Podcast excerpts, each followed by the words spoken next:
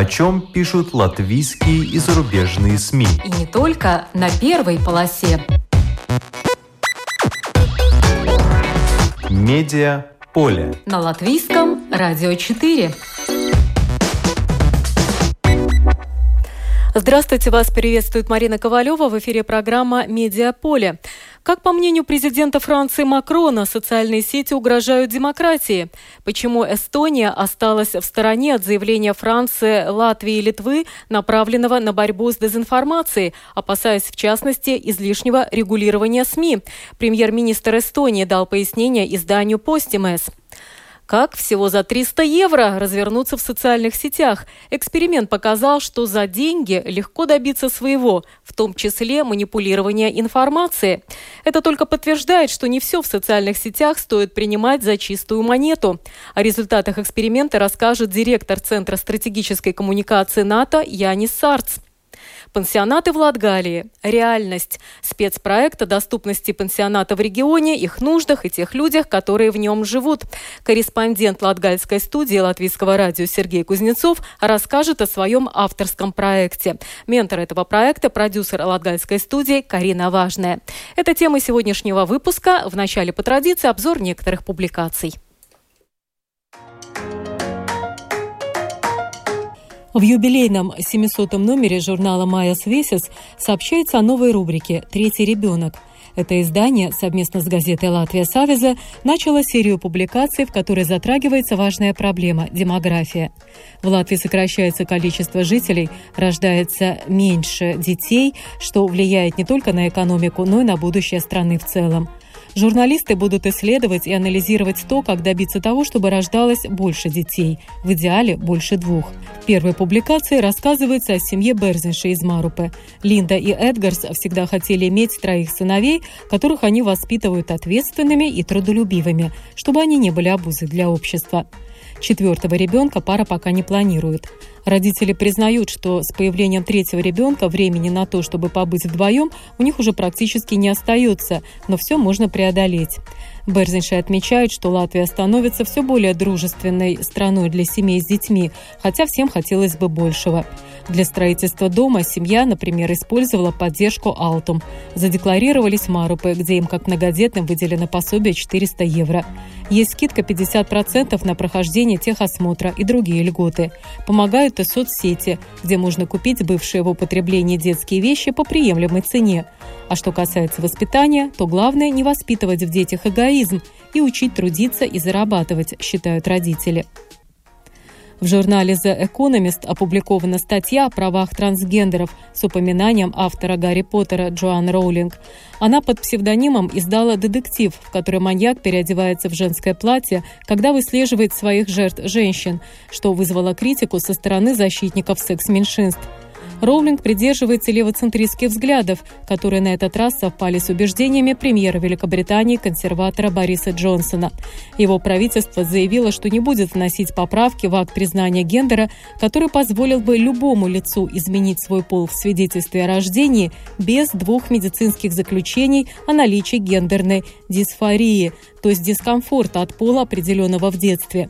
Правительство учло аргумент, что если изъять требования о медицинском освидетельствовании, то это позволит любым мужчинам под видом женщин вторгаться в пространство, предусмотренное только для женщин. Исследование, проведенное в июне, показало, что 63% опрошенных считают, что должно быть медицинское предписание для юридической смены пола. 46% считают, что транссексуалы женщины не должны иметь право посещать женские раздевалки, если они не сделали операцию по смене пола. 26% полагают, что они должны иметь такое право. Впрочем, уже есть другой документ акт о равенстве, позволяющий трансгендерам, женщинам посещать женские раздевалки, но при определенных условиях. Дебаты по этому вопросу продолжатся. Российский Forbes и портал Sports.ru опубликовали рейтинг 30 самых влиятельных лиц в киберспорте СНГ. В этом году в рейтинг вошли 8 киберспортсменов, 19 менеджеров, блогер, киберспортивный комментатор и ведущий турниров. В категорию игроков и менеджеров не попала Мария Ермолина, хотя она, как утверждает издание, самый популярный в благосфере киберспорта человек, рассказывающий об индустрии широкой аудитории. По данным агентства Newzoo, в 2019 в мире прошло 885 крупных киберспортивных турниров. Доход от продажи билетов на соревнования составил 56,3 миллиона долларов. Общая сумма призовых – 167,4 миллиона долларов.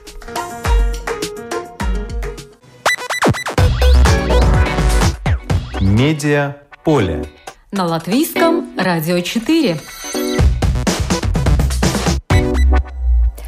В латвийских СМИ широко освещался визит президента Франции Макрона Встреча у президентского замка, возложение цветов к памятнику свободы, заявление президентов Латвии и Франции, совместная конференция с Кариншем, обмен подарками, обсуждали и велосипеды, и фарфор, и книгу.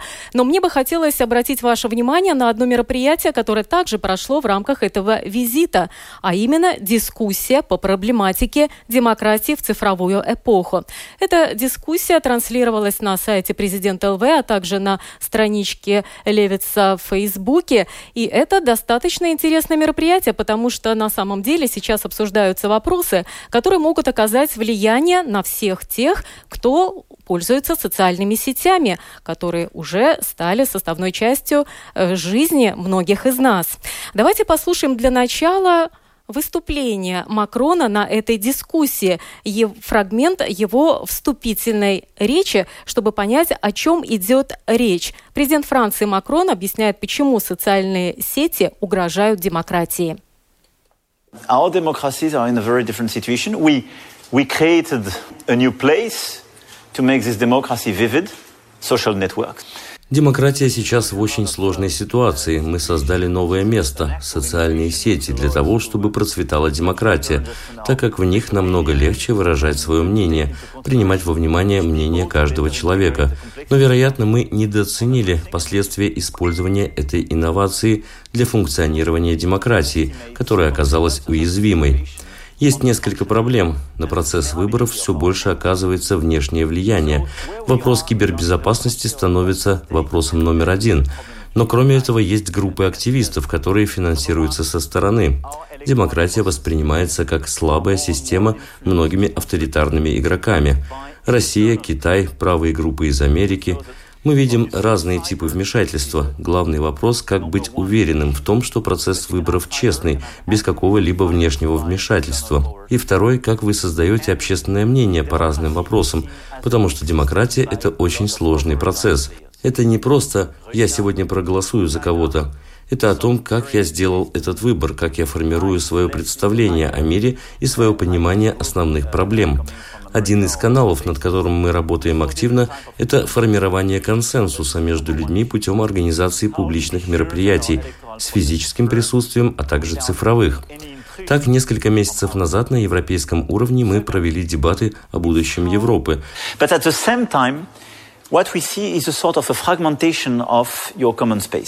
Through social networks and social media то же время мы видим определенную фрагментацию в нашем общем пространстве через социальные сети, социальные медиа. Для меня это своего рода двойной феномен – усиление недоверия к нормальным каналам информации – это показывают опросы и использование других способов получения информации, в том числе социальных сетей с разными игроками.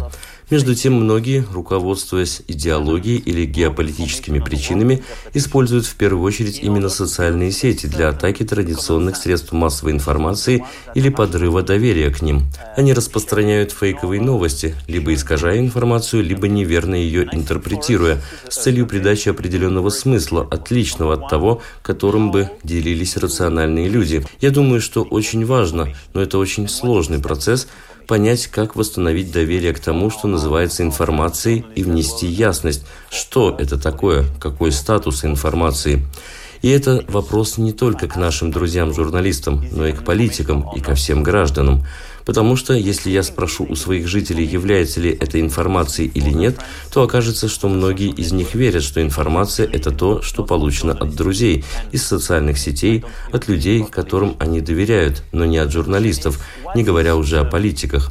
Вопрос в том, что является той третьей стороной в ситуации восстановления доверия и определения статуса получаемой информации. Статус реальности, нейтральности и объективности информации для демократии крайне важен, и мы строим нашу систему на базе свободы слова, свободы слова журналистов.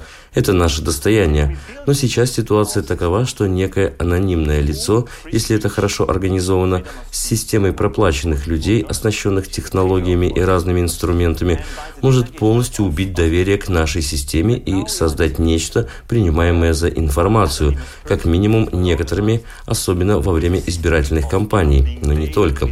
Что делать с этим? Это вопрос технологий, но для меня это и вопрос восстановления представления о том, что такое информация ее статуса. Сейчас по поводу этого ведутся жаркие дебаты. Я уверен, что мы должны думать о статусе информации в условиях демократии. Я считаю, что это очень сложный, но очень важный вопрос, потому что если мы его не решим, фейковые новости будут появляться еще и еще. Потому что создается система, когда суперрелятивизм становится новой реальностью демократии. А при такой системе нет места реальности, объективности, четкости информации, фактов. Это уже лишь наличие мощностей для того, чтобы как можно больше быть представленным в социальных сетях и более эффективно распространять фальшивые новости, чем конкуренты. А это ведь разрушение демократии. To be more present in social networks and to spread more efficiently your fake news than the fake news of the opponents, which is a dismantling of democracy. Это был фрагмент выступления Эммануэля Макрона на дискуссии в Риге по проблематике демократии в цифровую эпоху. В новостях промелькнула информация о том, что во время турне Макрона по странам Балтии было подписано заявление о защите демократии. Его подписали Франция, Литва и Латвия. Текст этого заявления полностью опубликован на сайте Кабмина Латвии, но можно процитировать некоторые его положения. Например, там говорится, что с целью защиты демократии Европейский Союз должен добиться решения проблемы ответственности интернет-платформ и прозрачности дезинформации. В ЕС надо разработать общее нормативное регулирование интернет-платформ о правах и обязанностях и механизмах их выполнения, разработать стандарты алгоритма социальной ответственности, добиться прозрачности оплаченных политических речей в интернете, в том числе политической рекламы. Речь идет также о прозрачности и законности уничтожения в интернете определенного содержания. Подписали две страны Балтии России, а вот Эстония пока воздержалась. Премьер-министр Эстонии Юрий Ратас дал пояснение изданию «Постимес», почему его страна этого не сделала. В частности, в тексте, как поясняет Ратас, призывалось с целью борьбы с дезинформацией непропорционально регулировать СМИ на законодательном уровне, что повлекло бы за собой правовые обязанности и санкции в отношении изданий и платформ. Также и предложенная в заявлении регуляция для искусственного интеллекта не отвечала эстонскому видению. Свою позицию Эстония намерена сформулировать в ближайшее время до декабря, когда все эти вопросы выйдут уже на обсуждение на европейский уровень. Ну а среди экспертов той дискуссии, о которой сегодня идет речь с участием Макрона и Левица, была делегат латвийской молодежи в ООН Наталья Книпше. Ее выступление было интересно, потому что она назвала цифры, которые наглядно иллюстрируют высокую степень доверия к социальным сетям среди молодежи. Только послушайте. У людей в возрасте от 15 до 35 лет во всех регионах Латвии, а также за рубежом спросили, где они получают информацию. 95% ответило в социальных сетях. 84% на новостных порталах, 43% по телевизору. Причем на вопрос, можно ли доверять информации в социальных сетях, 80,3% опрошенных ответили «да». Чуть больше 77% ответили «не всегда», и 2% ответили, что «нет, доверять не стоит». Что ж, технологии вещи опасная, надо знать, как они работают. Даже инфлюенсеры, а это лидеры мнений в социальных сетях, могут быть дутыми, комментарии могут быть купленными, фейковые новости или искаженная информация могут быть запущены в чьих-то интересах. А количество лайков не всегда говорит о том, что их поставили искренне, исходя из убеждений. Вот доказательством всему этому является эксперимент, который провели эксперты Центра стратегической коммуникации НАТО. Лайки, нужные комментарии и прочее, как оказалось, в социальных сетях можно просто купить, так что не надо все принимать за чистую монету.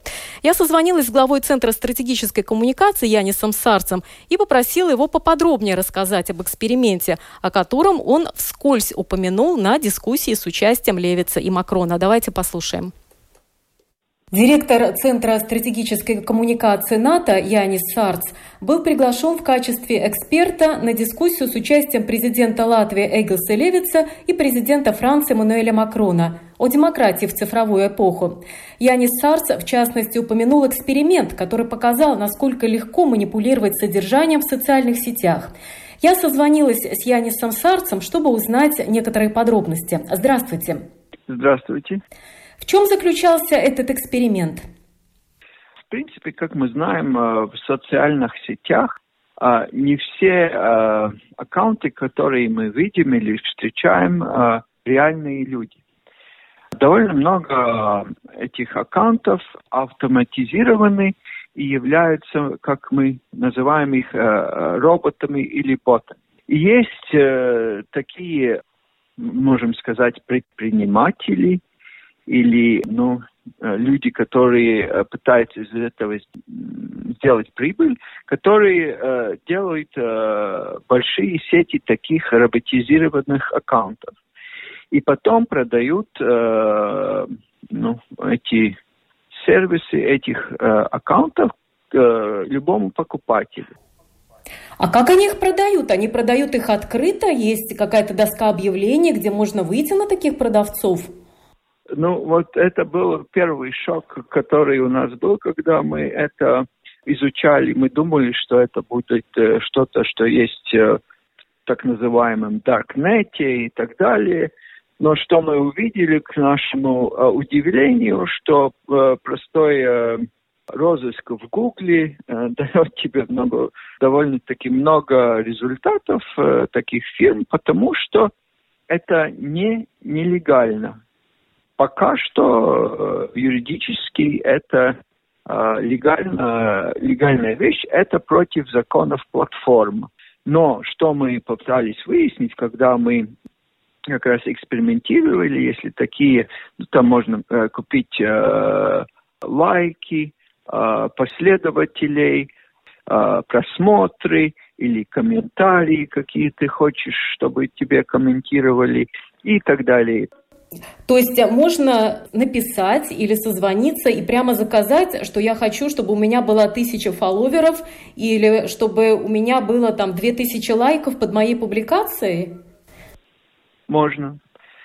И э, мы вот как раз проверяли, ну, насколько это серьезно происходит и э, эффективно ли это или нет, и что к нашему тоже, э, ну, уже, наверное, не удивлению, но что мы выяснили, что где-то 90% из того, что ты заказал, проходит через систему платформы и в конце концов оказывается и в, в назначенном аккаунте. И даже после того, как мы взяли часть из этих аккаунтов и про них информировали э, эту, ну, э, разные сети проверяли, во всех, в принципе, одна и та же ситуация. И э, мы э, дали э, информацию, что э, это роботизированные аккаунты, и они сняли еще где-то 7-8%. Так что э, после всего эксперимента и даже после информирования, что это не аутентичные люди, 80, где-то 2-3% из того, что мы купили, все еще находилось э, ну, в сетях. Эти эффекты лайки, э, фолловеры и так далее. Вы упомянули, что это стоит очень недорого. По-моему, вы упомянули сумму всего лишь 300 евро. И что вы получили за вот эти 300 евро? Ну, э, за 300 евро мы получили 55 тысяч разных интеракций. Ну, там было разное, и, и лайки, и шеры, и, э, эти последователи, и комментарии. Ну, в общем целом это было 55 тысяч раз, разных единиц. Это огромное количество. А скажите, что касается содержания, вот эти э, предприятия, которые оказывают э, вот такого рода услугу, говорят ли они сразу, что есть какие-то ограничения? Например, нельзя э, призывать к насилию или не должно быть комментариев на расовой почве? Или они готовы делать любую самую грязную работу? Они, очевидно, готовы делать все, к тому же у нас получилось э, интервью с одним таким, который делает, э, ну, как провайдер, и э, они говорят, что для них это настолько автоматизировано, что они даже не вникают, как, как, какая суть по большей части. И, конечно, э, политика из того, что эти э, аккаунты делают, только приблизительно 10%, 90% это компании маркетинга, это разные посмотры для, э, как, не знаю на русском, инфлюенсеров. Инфлюенсеров их так и называют и по-русски тоже. Это популярные люди, за которыми все следят, и все думают, что они действительно популярны, собирая столько лайков, а на самом деле они могли тоже купить эту услугу, и вся их популярность дутая. Да, так может быть. Ну вот нас слушают радиослушатели. Э, вы как эксперт, э, какой бы дали совет, как может обычный пользователь отличить, что здесь уже задействован бот, фактически робот, или, например, проплаченный тролль, который комментирует какие-то посты? Ну, есть разные виды э, боты. Э, есть такие, которые только, ну, скажем так, э, делают вот эти лайки, шеры и так далее. И, в принципе, когда войти в этот аккаунт, можно ну, сразу увидеть, что нету такой, э, ну, ну что человек, что-то напишет о себе или так далее. А, а такие простые боты просто, ну, делают эффект. Лайки, шеры и все. Uh-huh. Обычные роботы. Но есть и э, более э, развитые роботы, или как их называют, э, кибераккаунты, где есть часть автоматизации, но есть и иногда человек что-то сделает с этим. И эти аккаунты намного-намного э, ну, э, труднее отличить. И, как правило, они э, тоже намного дороже. И есть, конечно, тоже один э, способ, всегда надо посмотреть ну, на, на фотографии. Есть способ э, в Гугле, если вы увидели фотографию, сделать э, reverse search, э, ну, где, откуда эта фотография, и, и по большей части вы увидите, если это не, ну, скажем, э, э фотография для робота, где она в других э, ну, местах была использована в интернете, и кто настоящий человек. Но тоже здесь уже э, есть новая тенденция, что эти фотографии делаются как бы deepfake, э, искусственный интеллект просто создает искусственную фотографию. То есть этот человек не существует, и на самом деле поэтому некому даже пожаловаться, потому что если кто-то заметил свою фотографию где-то, э, которую используют, например, вот такие э, фирмы, можно же, наверное, пожаловаться, а так э, фактически безнаказанность полнейшая.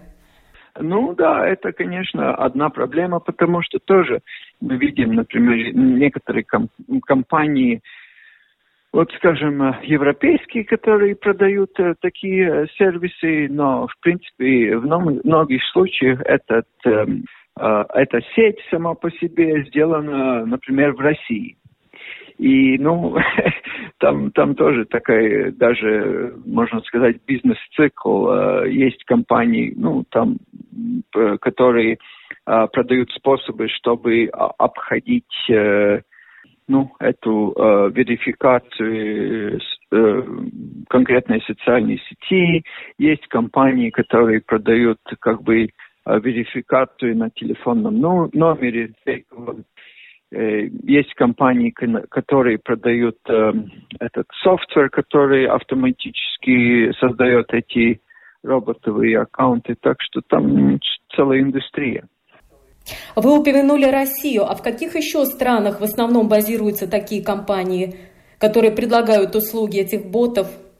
В Германии, Финляндии, Филиппины, кстати, очень сильная такая индустрия. Так что Индия ну, для нас не так много этих, но Мексика, Бразилия, вы упомянули среди всего этого перечня стран и страны Европейского Союза, но тот же Макрон на этой дискуссии говорил, что нужно предпринимать какие-то общеевропейские действия, чтобы противостоять э, такого рода явлениям.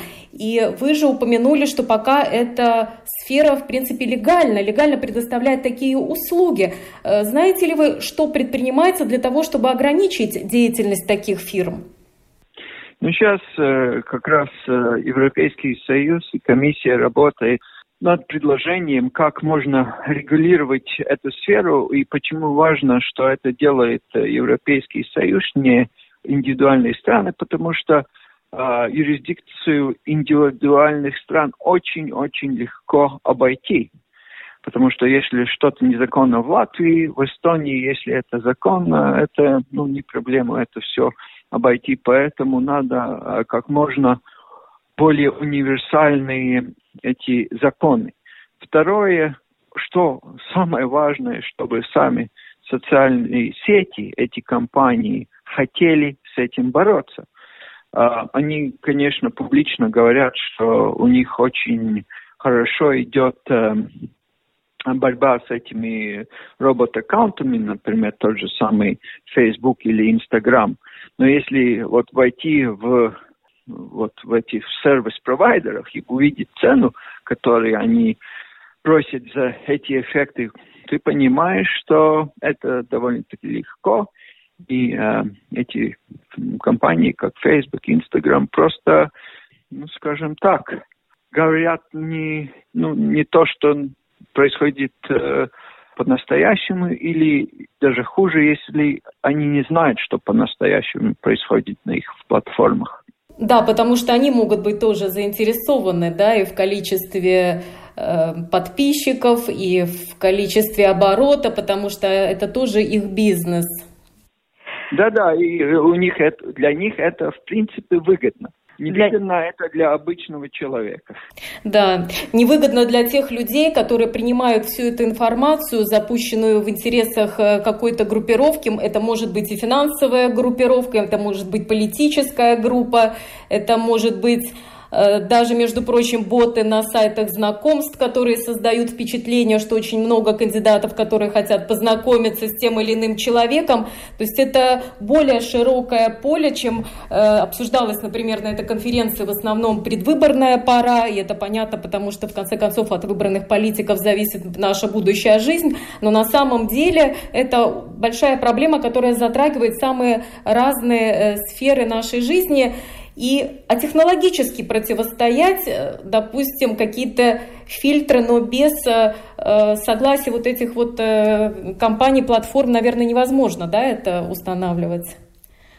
Да, да, конечно, и к тому же, как, например, в большинстве этих платформ, например, YouTube очень использованный, или Instagram, или тот же самый TikTok, э, нельзя э, увидеть э, ну, настоящую картину, потому что даты снаружи никто не может получить, что отличает эти платформы от Твиттера, где может этот исследователь, который не часть компании, просто ну, посмотреть эти даты и что-то проверить. Эти компании скрывают эти даты не, не допускают никого, и поэтому по большей части мы даже не знаем настоящую картину. А что же делать нам, по простым пользователям? Вот вы сказали, что можно проверить фотографию. Кстати, насколько сложно это сделать? Ее надо просто скопировать и ввести в тот же Google, или как это сделать?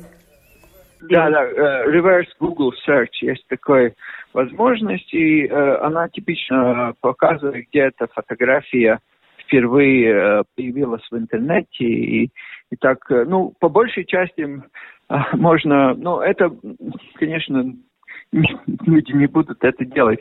Я просто смотрю, ну, по большинстве э, два вида. Посмотрел э, фотографию, ну, ну, вот есть люди, которые ты понимаешь вне контекста. Ну, есть такие, например, э, ну, в Фейсбуке или где-то у мужчин эти э, такие молодые, не, немного одетые женщины, а для женщин это довольно-таки часто эти мужчины, которые вот, в униформах и так далее. Да, мужчина в военной форме, и обычно он какой-нибудь вдовец, и при этом с хорошим военным образованием, чуть ли не генерал, и при этом хочет познакомиться и хочет подружиться с тобой в Фейсбуке. Почему-то это именно так.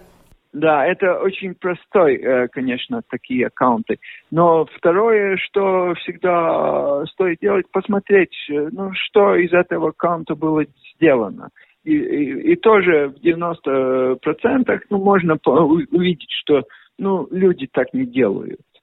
Мы иногда что-то напишем, что-то а, а, распространим, э, что-то ну, сделаем лайк – а эти очень интенсивно все время что-то распространяют, лайкают и так далее. Но нету этого ну, э, человеческого фактора, не видно своего личностного отношения к каким-то вопросам, и вообще не видно, что за этим стоит человек. Но тоже все-таки оценка такая субъективная, это надо уже набить руку на этом, чтобы отличать фейковый профиль от настоящего, конечно.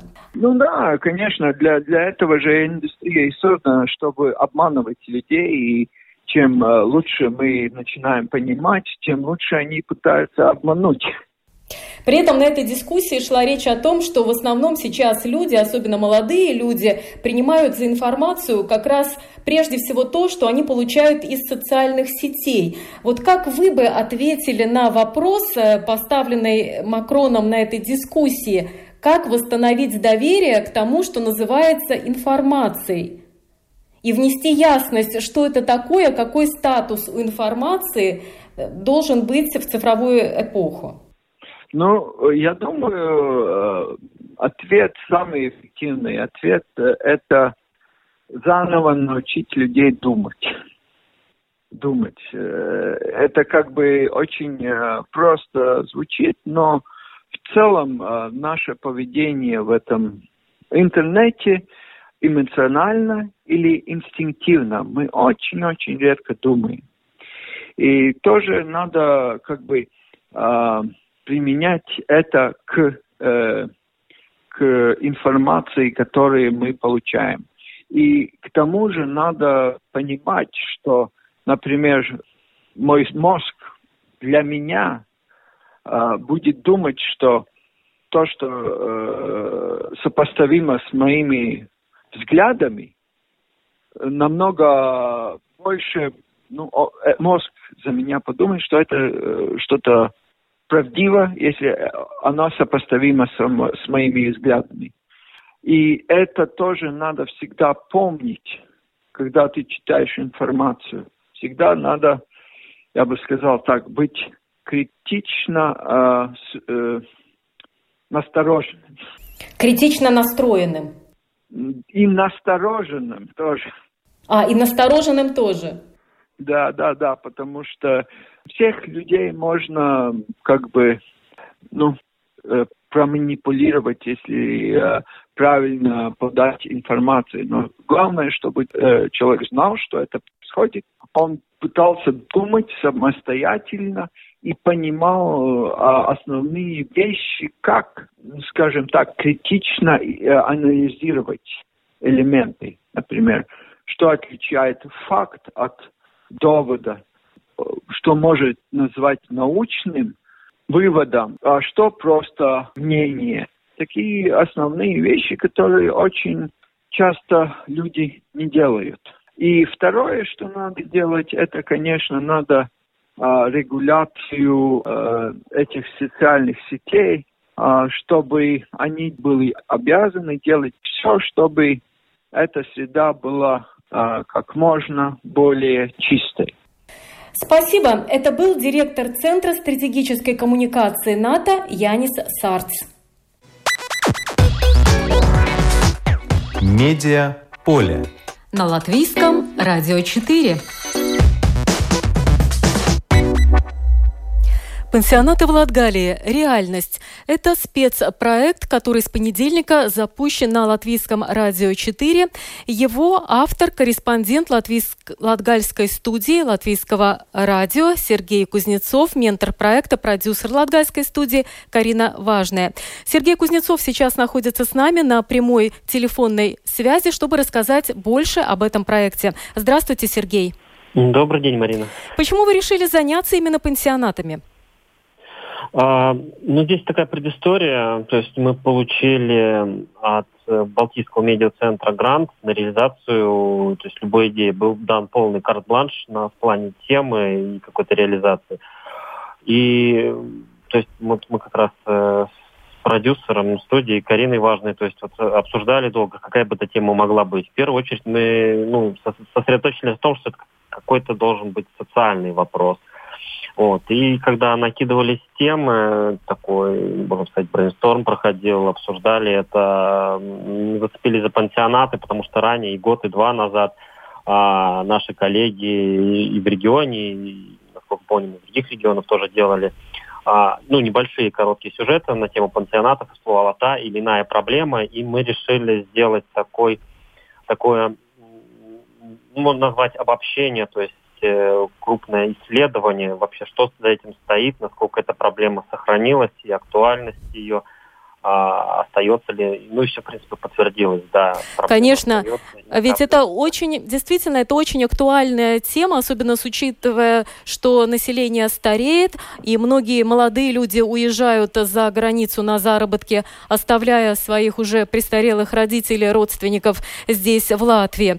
Вот вы создали пять сюжетов, их в эфире Латвийского радио 4 э, передают в 7.40, это сюжет где-то 7-8 минут, и его сокращенная версия 5 минут э, в выпуске новостном обзоре сегодня в 13. Вот пять сюжетов. Какие основные проблемы вы выявили в ходе работы над этим спецпроектом о пансионатах в Латгалии? Ну, э, одна из проблем, это, вот она и прозвучала в первом сюжете, это доступность пансионатов э, и наличие очередей. Независимо от того, это крупный пансионат, такие как Даугавпилс или Резекне, где, ну, где одновременно живет больше 200 человек, или совсем небольшие, где в Лудзе, в Аглане, где там всего несколько десятков человек, места все эти практически заняты, да, и, и всегда присутствует очередь, то есть люди хотят. Это одна сторона, и другая проблема, обратил внимание, что э, ну, в принципе, сами сотрудники пансионатов говорили, что меняется, а, скажем так, состав э, жителей этих пансионатов в сторону таких тяжело больных людей, в основном это лежащие, которые не могут самостоятельно передвигаться. А, то есть, если, наверное, еще сохраняется представление о том, что в пансионат ходят старики доживать, ну вот старикам одиноко, они там ходят, за ними полный ход, а в реальности происходит так, что в основном это люди, которым, за которыми уже некому следить, а, а нужен постоянный не просто уход, а медицинское обеспечение, а, или они полностью прикованы к кровати, или к инвалидной коляске. Вот такое даже сравнение вот на примере Даугавского пансионата, он большой, он изначально строился как пансионат, а, там три корпуса, и вот один корпус это вот это три трехэтажных здания. Э, двух, двухэтажных зданий, извините. И вот третий корпус, он изначально планировался исключительно для таких э, ну, вот, тяжелых пациентов, лежачих, э, которым нужен постоянный то есть, медуход. И за последние годы заметилась тенденция, что уже и во второй корпус они перешли, то есть их становится больше, то есть все меньше, скажем так, людей, которым ну, минимально необходимо это. Да, я, кстати... Это социальный момент. Да. Да, я, кстати, послушав первый сюжет, э, заметила вот э, интересные цифры. В одном из пансионатов на 13 марта было 266 э, постояльцев, а 10 июня было уже всего 238. То есть за три месяца 28 человек ушло в мир иной. И мне показалось, что было бы интересно проанализировать вот эту статистику, кто умирает, потому что создается впечатление, что вот эти пансионаты сейчас используют как центры паллиативного ухода. Особенно, что вы нашли вот эпизод, когда один человек пробыл э, в этом пансионате меньше одного дня. То есть из больниц, грубо говоря, просят этих людей забрать. Куда? Центров паллиативного ухода нет, тогда их пристраивают в пансионаты. Хотя изначально пансионаты созданы для другой цели. Это не паллиативный уход.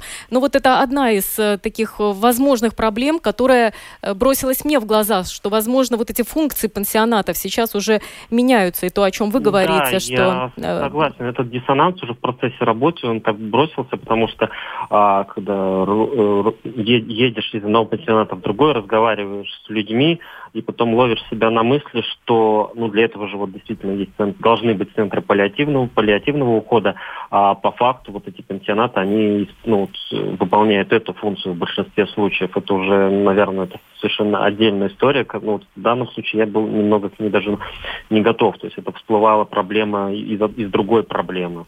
Вот. Если говорить, ну, продолжая ну, вопрос тем, то вот это, конечно, а, доступность доступность пансионатов проблема чисто физически исключительно, что не хватает мест.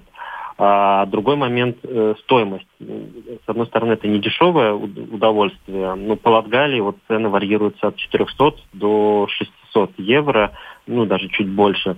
А, но еще проблема в том, это такое же тоже показывает определенный вот, э, социальный дисбаланс, э, ну, наверное, не только в регионе, но и в целом по стране, что очень небольшой процент э, людей, которые может, могут оплатить эти, эти услуги то есть или из своих каких-то пенсий, накоплений, или за них платят дети или родственники, в общем, на содержание самих себя. Да, потому что а... это уже вопрос бедности в стране, что человек мог честно да, работать да, всю жизнь, да. но получает пенсию 300 евро, а это всего лишь половина от того, э, что необходимо заплатить за пенсионат. Ну хорошо, что пока еще социальные службы оплачивают остальное или родственники. И вот, кстати говоря, об оплате, мне очень тоже бросился в глаза один аспект, но помимо того, что наши безработные не знают всех своих прав и не знают, что если они потеряли место работы, они могут подать заявление, и тогда будут освобождены от уплаты за своего родственника, посвящ... Э, который помещен в пенсионат.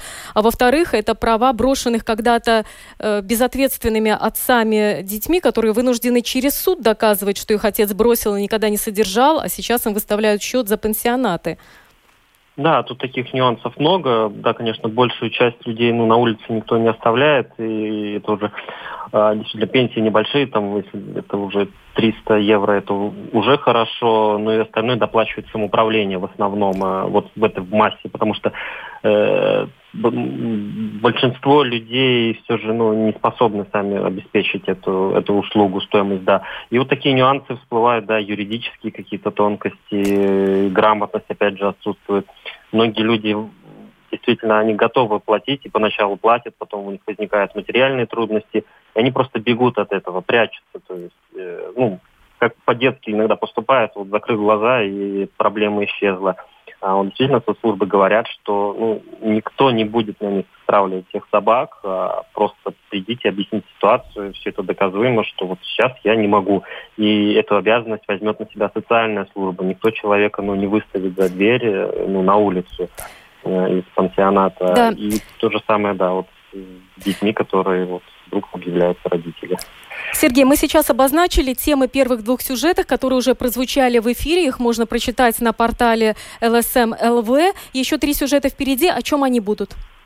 А, если вкратце, вот уже завтра в утреннем эфире прозвучит сюжет про бытовые условия и развлечения, ну, назовем так, мы обобщили в, в такую тему.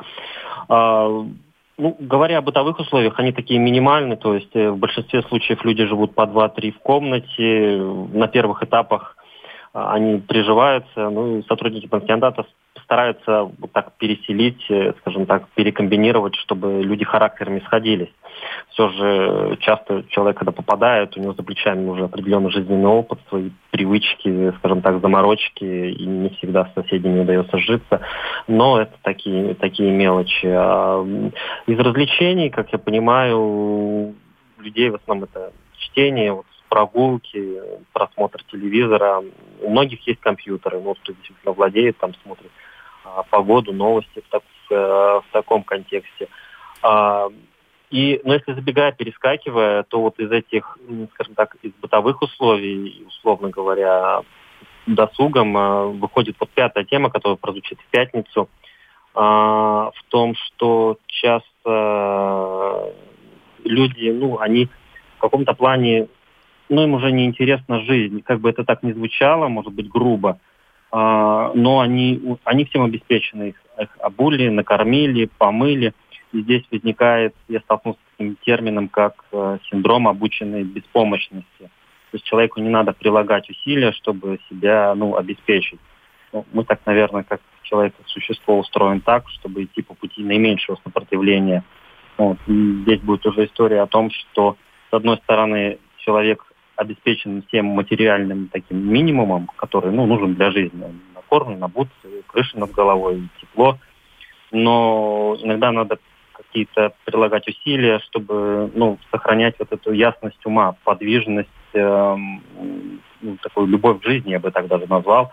Потому что действительно, вот побывав на прошлой и позапрошлой неделе в нескольких пансионатах, иногда складывается впечатление, что их обитателей, одной стороны, понятно, нелегкая жизнь, но с другой стороны и такие потухшие глаза, где ну, абсолютно не заинтересованы что-либо ну, делать, как-то себя бодрить. Да, конечно, вы видели этих людей очно, но то, что я слышала в первом и во втором репортаже, мне понравилось, что эти люди э, на самом деле много добрых слов говорят, что они довольны тем, как к ним относятся в пансионате, например, работники, и они довольны тем, что они не остались брошенными где-то без куска хлеба и крыши над головой, а все-таки у них есть возможность быть в пансионате. То есть, э, в принципе, много и хорошего, и, наверное, больше хорошего, что об этих людях есть кому заботиться, особенно в регионах, где я, э, насколько я знаю, действительно хорошо, по-доброму относится к людям. Спасибо, Сергей. Мы будем следить за э, второй частью вашего проекта. Еще впереди среда, четверг, пятница в 7.40. И э, в выпуске обзорном сегодня в 13 звучат репортажи Сергея Кузнецова из пансионатов, расположенных в Латгалии. Реальность. Что там происходит на самом деле? Сергей Кузнецов все это видел собственными глазами и записал людей, которые там живут, а также специалистов. Спасибо, Сергей, это был очень интересный разговор. Ну что ж, спасибо участникам сегодняшней программы. Будем критически относиться к тому, что мы видим в социальных сетях. Будем следить за тем, как на европейском уровне будут регулировать социальные сети. Все к этому идет. И будем, конечно, слушать репортажи из нашей э, латгальской студии Латвийского радио. Программу для вас подготовила и провела Марина Ковалева. За операторским пультом был Томс Шупейко. Спасибо за внимание.